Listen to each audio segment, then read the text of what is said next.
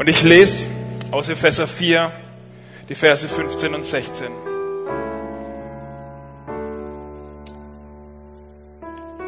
Lasst uns deshalb fest zur Wahrheit und zur Liebe stehen und in jeder Hinsicht zu Christus, unserem Haupt, hinwachsen. Von ihm her wird der ganze Leib zusammengefügt und durch verbindende Glieder zusammengehalten. Das geschieht in der Kraft, die jedem der einzelnen Teile zugemessen ist. So bewirkt Christus das Wachstum seines Leibes. Er baut sich auf durch Liebe. Und ich lese aus Johannes 21 die Verse 8 bis 12.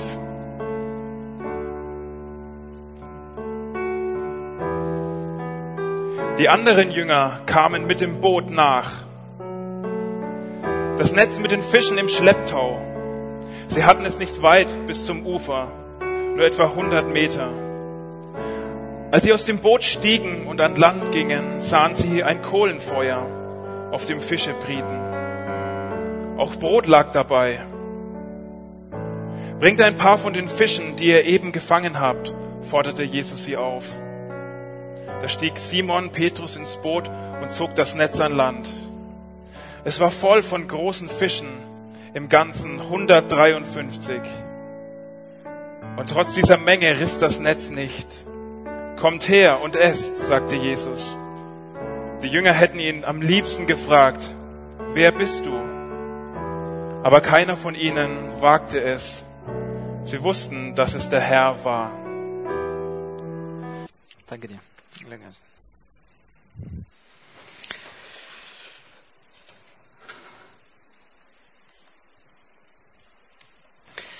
So, liebe Leute, seid ihr frisch? um die Zeit, was für eine Frage, okay? Vielleicht können die Leute, die gerade noch wach sind, antworten, okay? Seid ihr frisch? ah, ist gut. Okay. Ich habe mit ein paar Leuten geredet heute Morgen, die sind vor 6 Uhr aufgestanden, um hier hinzufahren. Wer von euch ist vor 6 Uhr aufgestanden, um hier hinzufahren? Wahnsinn! Und alle anderen klatschen bitte für die, okay? Selbst wenn ihr 10 nach 6 aufgestanden seid, ihr klatscht für die. Ich finde 6 Uhr, das ist eine magische Grenze. Vor 6 Uhr aufzustehen, das ist unmenschlich. Das ist Tierquälerei. Keine Ahnung, ja? Also, schön, ich weiß, ihr, ihr seid alle früh aufgestanden, habt Opfer gebracht. Und jetzt ist es eine ganz furchtbare Zeit. Um diese Zeit, ja? Das Mittagstief, das kommt, bam! Ja, und da liegen wahrscheinlich die Hälfte von euch drin. Das ist okay. Wenn ihr also ganz andächtig gleich die Augen schließt und ähm, ganz tief einsteigt in die biblische Geschichte und so ganz versunken im Bibeltext seid, die Liebe glaubt alles. Okay? Also, wir, wir ich, ich habe echt Mitleid mit euch, dass ihr jetzt hier nochmal sitzt. Aber toll, dass ihr trotzdem da seid. Also, wer es nicht schafft, wir haben alle Mitleid. Okay? Und wer es nicht schafft, ach komm mal, wir machen Steht noch einmal auf, einmal alle aufstehen, okay? Okay, und wir machen jetzt den Dillenburger Jugendtags-Mittagsschrei. Okay, Arme nach vorne. Und jetzt einmal so ein, einfach ein Urschrei, dass die Lunge voll mit Luft wird. Und drei, vier. Wow! Ja, genau. Das, das muss noch mehr aus der Tiefe kommen, so richtig. Ja, Tiefenatmung. Drei, vier. Wow! Ja, gut. Eure Lunge muss voll sein. Ihr dürft euch wieder setzen. Okay. Das Spurgeon hat gesagt, ein offenes Fenster füllt zwar die Seele nicht mit guten Gedanken, aber die Lunge mit frischer Luft, was hernach das zweitbeste ist. Also, dass ihr diese Einheit überlebt. Ich möchte euch mitnehmen in eine Zeit kurz vor 6 Uhr morgens. Wahrscheinlich. Das sind sieben Leute, in einem Boot. Und ich weiß nicht, ob ihr euch vorstellen könnt, wie fertig diese Leute sind. Das sind sieben Leute und sie stochern durch den Nebel des frühen Morgens. Und ihr Boot ist leer und ihnen ist kalt. Und ihr Magen ist leer und ihr Herz ist leer. Das sind sieben Leute, die gar nicht mehr wissen, was sie eigentlich glauben sollen im Moment. Die letzten Wochen, die waren so verrückt, die waren so durcheinander, sie wissen gar nicht mehr, was ist wahr und was ist falsch gerade. Erst haben wir gedacht, dieser Jesus, das wäre ein normaler Mensch. Und dann haben wir geahnt, dass dieser Jesus der Messias ist, der von Gott Gesandte. Und wir haben unser ganzes Leben auf diese Karte Jesus gesetzt.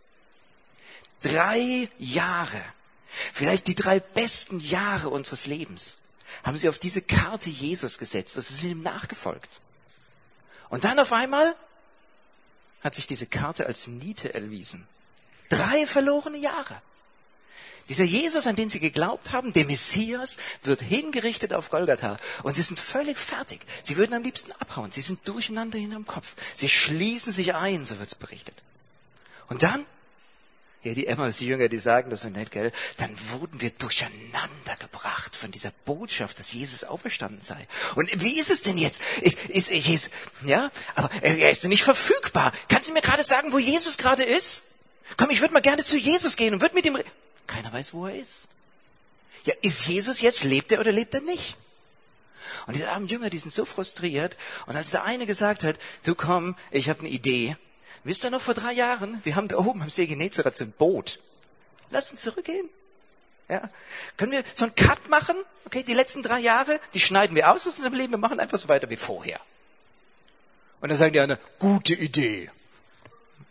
Und dann steigen sie in das Boot und sie fahren über den See Genezareth und es passt irgendwie zur Stimmung, oder?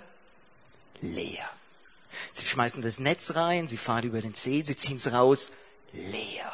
Sie fahren weiter, sie Wer von euch hat schon mal eine ganze Nacht durchgearbeitet? Haben wir Leute, die Schichtdienst arbeiten, die Nachtschicht haben? Wow. In meinem Studium habe ich mal bei der Firma Freudenberg Nachtschichten gemacht. Es gab gutes Geld, aber nach drei Nachtschichten habe ich das aufgehört. Furchtbar! Ja, für alle Leute, Nachtschichten sind furchtbar. Man hat das Gefühl, dass nachts auch die Uhren schlafen. Ja, irgendwie, die ticken nur halb so schnell wie den Tag über. Die Zeit geht nicht rum und es ist furchtbar. Und hier sind sieben Leute im Boot, die machen eine Nachtschicht und es geht nicht weiter. Und dann, als die ersten Sonnenstrahlen kommen, als der Morgen kommt, steht dieser Mann am Ufer. Komisch, was macht der Mann am Ufer? Und dann redet er zu ihnen.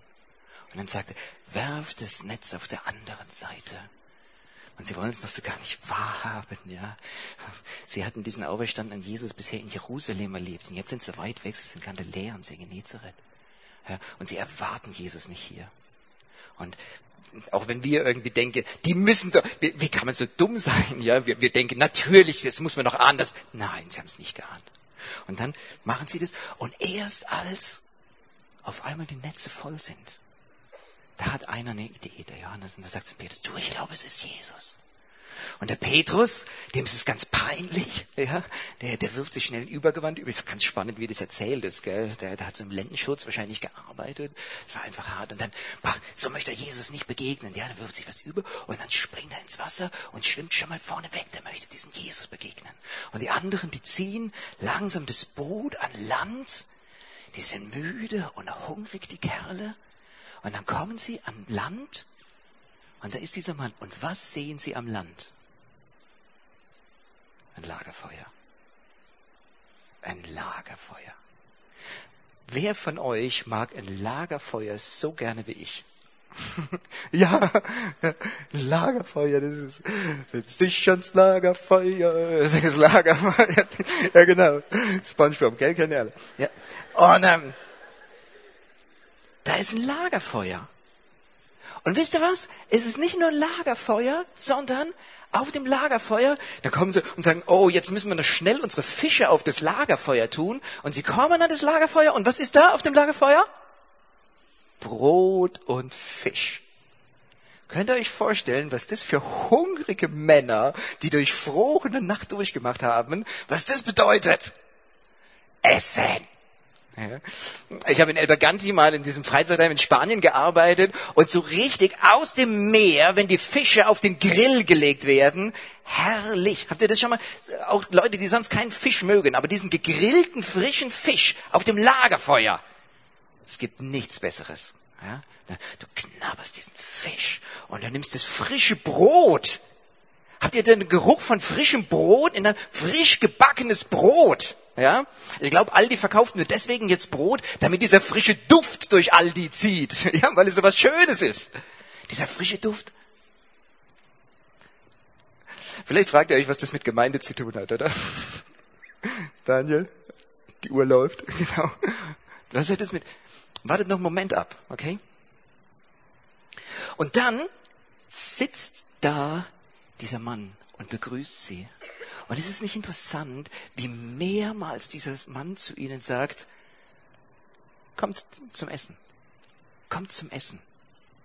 Ja, und als sie dann da drum sitzen und irgendwie hat man das Gefühl, sie trauen sich noch gar nicht so reinzuhauen. Die sind so, was ist das hier? Ja, es ist der Herr. Das, sie, sie trauen sich gar nicht miteinander zu reden. Sie wissen es eigentlich, aber sie, keiner traut sich es auszusprechen. Ja, und sie brauchen zweimal die Aufforderung von Jesus. Und Jesus sagt, kommt und esst.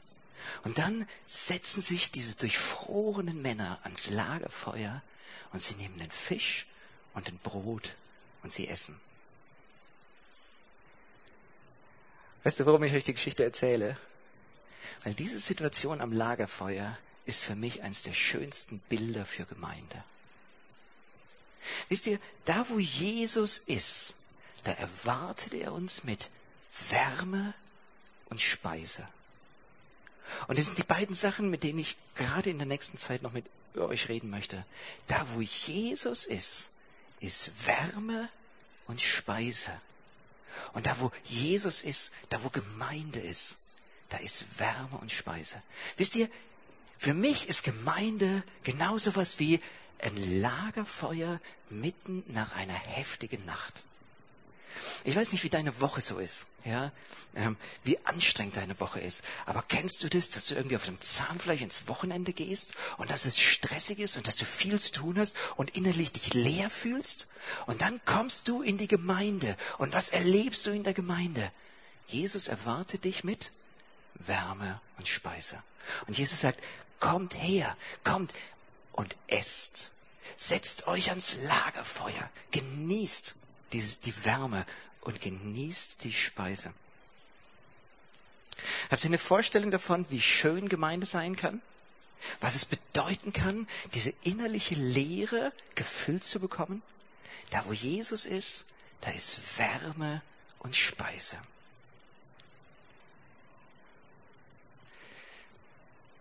Vor genau zehn Jahren war Nigel Lee hier und hat über Apostelgeschichte geredet. Und Nigel Lee hat uns erzählt, ähm, wie sie Gemeinde gebaut haben in England.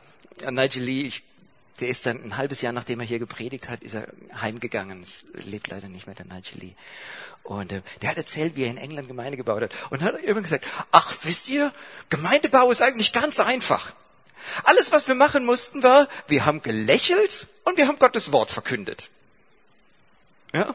Und wenn ihr gefragt hast, ja, was ist das Geheimnis von eurer Gemeinde? Hat er gesagt, ach, wir haben eigentlich nur zwei Sachen gemacht. Ja, wir haben gelächelt und wir haben Gottes Wort verkündet. weißt du, was er hat? Das ist genau das Geheimnis von diesem Lagerfeuer. Lächeln und Gottes Wort verkünden. Speise und Wärme. Ich glaube, das ist wirklich ein Geheimnis von Gemeinde. Wie hat sich Gott Gemeinde vorgestellt? Ich glaube, es sind zwei Dinge hauptsächlich, die Gott möchte, dass in deiner Gemeinde, in deinem Jugendkreis, in deiner kleinen Gruppe, in deiner Jüngerschaftsgruppe, in deinem Hauskreis, keine Ahnung, für was du gerade denkst. Zwei Dinge, die ihr, wo ihr drum kämpfen müsst, dass ihr die festhaltet. Speise und Wärme. Gottes Wort weitergeben und lächeln. Der Nigel Lee hat immer gesagt, wenn du nur Kraft für eins hast, dann gib Gottes Wort weiter, dann predige. Ja? Aber wenn du es schaffst, zwei Sachen zu machen, dann versuch doch dabei zu lächeln. Okay. Bist du lieber in der Gruppe, wo gelächelt wird? Und dann hat er so in die, ich habe jetzt nur auf, ich habe die Kassette gehört. Für mich war das wirklich ein sehr beeindruckender Mann. Und dann hat er so in die Reihen geguckt und gesagt, ihr lächelt zu wenig, ihr Deutschen. hat er zu uns gesagt. Ja. Und dann hat er gesagt, das, vielleicht müssen das die Deutschen neu lernen zu lächeln. Da, wo Jesus ist, ist Speise und Wärme. Welche Temperatur hat eure Gemeinde? Hat eure Gemeinde die Attraktivität eines Iglu oder eines Kühlschranks? Welche, Gemeinde, welche Temperatur hat euer Jugendkreis? Wie warm ist es da? Und ähm, welche Rolle spielt Gottes Wort in deiner Gemeinde? Werden die Leute satt, die da sind, oder gehen sie hinterher wieder hungrig weg? Ich möchte mit euch gerade über diese beiden Punkte reden. Ich möchte anfangen mit der Wahrheit, mit Gottes Wort. Was ist die Speise, die wir den Leuten geben sollen, die sie satt macht? Die Speise, die wir zu geben haben, das ist Gottes Wort. Fanden sich Worte von dir, dann habe ich sie gegessen.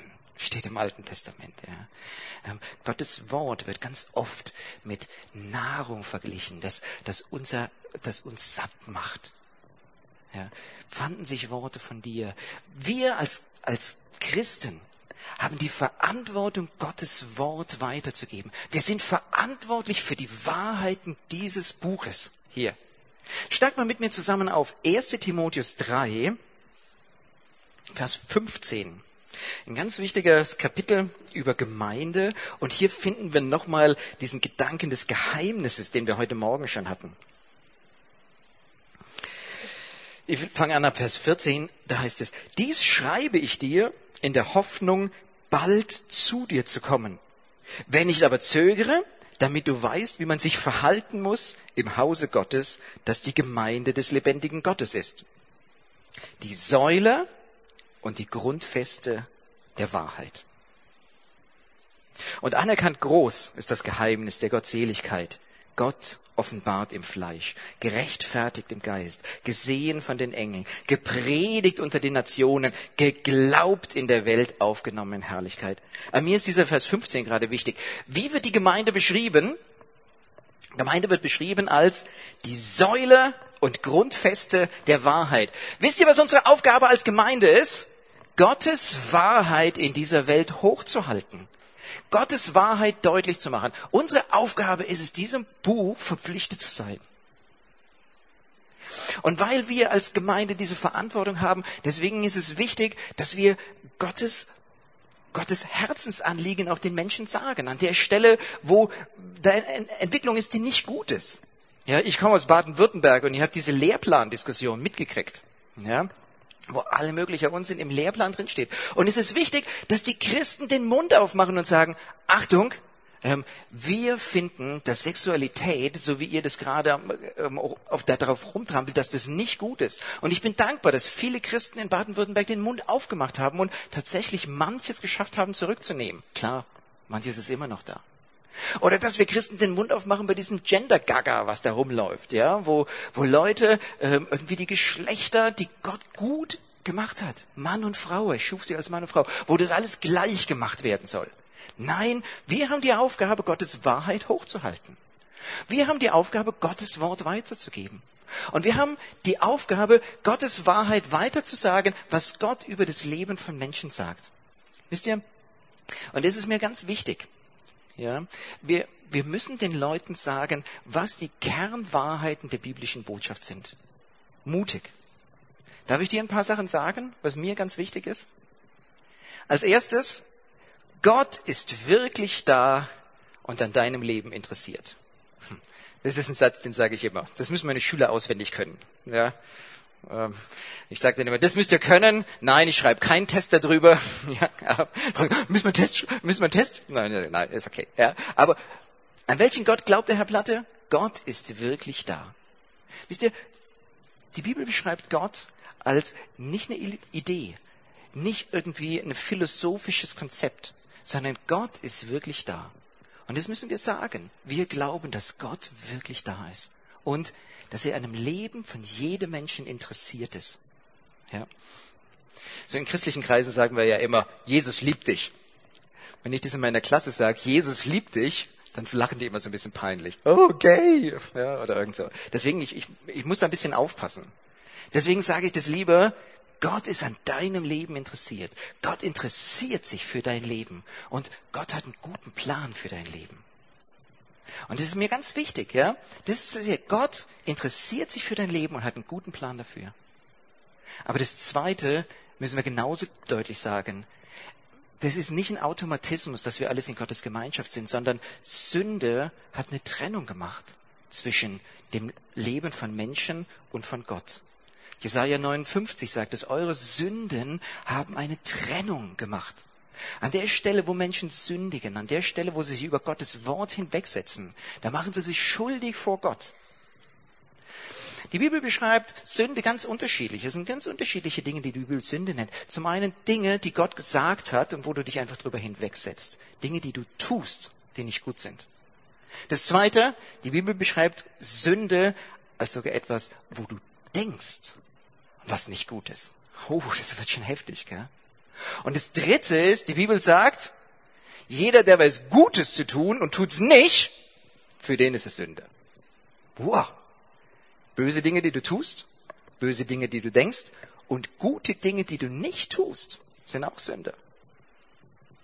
Stell dir vor, jeden Tag machst du drei Sachen. Eine böse Tat, ein schlechter Gedanke und irgendeine gute Sache, die du nicht tust. Das sind im Jahr 365 mal 3. Oh, Herr Platte, das ist schwer. Ja, ist okay. Wir runden. Okay? Gerundet etwa 1000 Sünden. Okay, im Jahr etwa 1000 Sünden. Und wenn du 80 bist, 80.000 Sünden. Stell dir vor, du stehst mit 80.000 Sünden vor Gott. Meinst du, Gott sagt, naja, Schwamm drüber ist nicht so schlimm, kannst durchrutschen irgendwie in den Himmel, in meiner Herrlichkeit? Hey, Gott ist kein Hampelmann. Gott ist die moralische Instanz in diesem Universum. Und Gott kann nicht einfach über Sünde drüber hinwegsehen, sondern deswegen sagt die Bibel, der Lohn der Sünde ist die Trennung von Gott, der Tod. Und das müssen wir sagen. Wir Menschen, wir sind wegen unseren Sünden getrennt von Gott. Aber es gibt noch eine gute Nachricht. Jesus starb für uns am Kreuz, für meine Schuld, für die Schuld der Menschen. Die Bibel sagt es ja, dass Gott die Sünde der Welt auf Jesus gelegt hat und er ist für uns zur Sünde geworden. Und das ist die gute Nachricht. Jesus starb für uns. Und das Letzte, auch das ist noch kein Automatismus.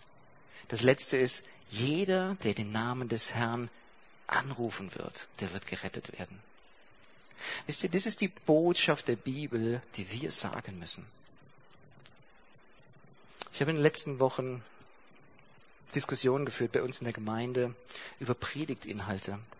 Und es waren Leute da, die haben gesagt, Daniel, wir müssen aufpassen, dass wir Gottes Wort nicht irgendwie einseitig predigen. Und ich bin dankbar dafür, dass sie das gesagt haben. Und es stimmt. Wir müssen Gottes Wort in der ganzen Vollmacht, in der ganzen Breite sagen. Weißt du, es reicht nicht nur so ein Pille-Palle-Evangelium zu sagen, Gott liebt alle oder so. Ja? Sondern du musst sagen, nur die, die den Namen des Herrn anrufen, die werden errettet werden. Ich weiß nicht, wie das hier ist. Ja, wir haben viele, viele Gemeindekinder hier. Ähm, es gibt so Gemeindekids, die wissen ganz genau, hey, ich bin eigentlich nicht dabei. Okay? Die bewegen sich im Flughafen auf und ab, ja, und können dir alle Fluglinien erzählen, ja. Der und der fliegt so und so und der und der hat das Ranking und so, ja. Aber die weigern sich ins Flugzeug zu steigen. Die können herrlich über, über Service und so reden. Aber die weigern sich zu fliegen. weiß nicht, bist du so einer, der irgendwie im Flughafen die ganze Zeit sich rumdrückt, ja, und den Leuten den Anschein erwächst, als wenn du voll der Profi wärst, was Fliegen angeht, bist aber noch nie eingestiegen? Hey, schieb's nicht auf die lange Bank. Jeder, der den Namen des Herrn anrufen wird, der wird errettet werden. Und es ist diese Botschaft. Der Paulus, der, der redet mit dem Timotheus und sagt, bewahre dieses anvertraute Gut. Der Paulus, der hat wirklich Angst, wenn er, wenn er jetzt stirbt, dass, dass die Nachfolger nicht mehr Gottes Wort weitergeben. Ja, und es ist wichtig, dass wir tatsächlich zu Gottes Wort stehen. Und auf der anderen Seite, es ist wichtig, dass wir die Liebe haben und dass wir Liebe vermitteln. Wisst ihr, manchmal ist bei mir in unserem Haus der schönste Ort das Badezimmer. Wisst ihr, wann das Badezimmer der schönste Ort ist? Immer wenn meine Frau vor mir im Badezimmer war. Okay? Kann sie dir das vorstellen? Ich stehe so schlaftrunken auf und gehe ins Badezimmer rein. Ich mache die Tür auf und auf einmal, oh, ich rieche meine Frau. Kennt ihr das? Und dann ist das Parfüm von meiner Frau hängt noch so, Ja? Meine Frau muss manchmal früh arbeiten, ja, dann geht es schon so, wenn ich gerade so am Aufstehen bin und dann komme ich da rein und dann, aber wenn meine Frau nicht da ist, das Parfüm von meiner Frau ist noch in der Luft. Manchmal komme ich in eine Gemeinde rein und ich denke, uh, hier ist es schön. Ich weiß nicht so ganz genau, was es ist. Ich kann es nicht so ganz genau greifen, aber hier fühle ich mich wohl. Hier ist es schön. Wenn Duft was Attraktives ist, ist das Gestank genau das Gegenteil. Und das ist manchmal auch im Badezimmer der Fall. Okay, seien wir ehrlich, okay. Ja. Ähm, manchmal stinkt's einfach. Manchmal komme ich in Gemeinden rein und begrüße und rede und ich, ich weiß nicht so ganz genau, was es ist. Man kann es manchmal nicht so genau festmachen, gell? Aber irgendwie ist es komisch hier. Was ist der Duft der Christen? Woran sollen die Christen erkannt werden? Was ist der Duft der Christen? Für meine Blinden ist Duft immer was ganz Wichtiges. Ja, ich bin einmal mit einem Blinden spazieren gegangen. Der hier, die kommen jetzt relativ nah, wenn sie sich bei mir so andocken. Ja, und dann, dann gehen wir spazieren. Und dann meinte, Herr Platte, neues Deo? und ich so, oh, ist gut. Und dann meinte er, Ex-Africa? Ja, ist gut. Also, ich bemerke schon, ja, gerade für Blinde, so Duft, irgendwas ganz Wichtiges.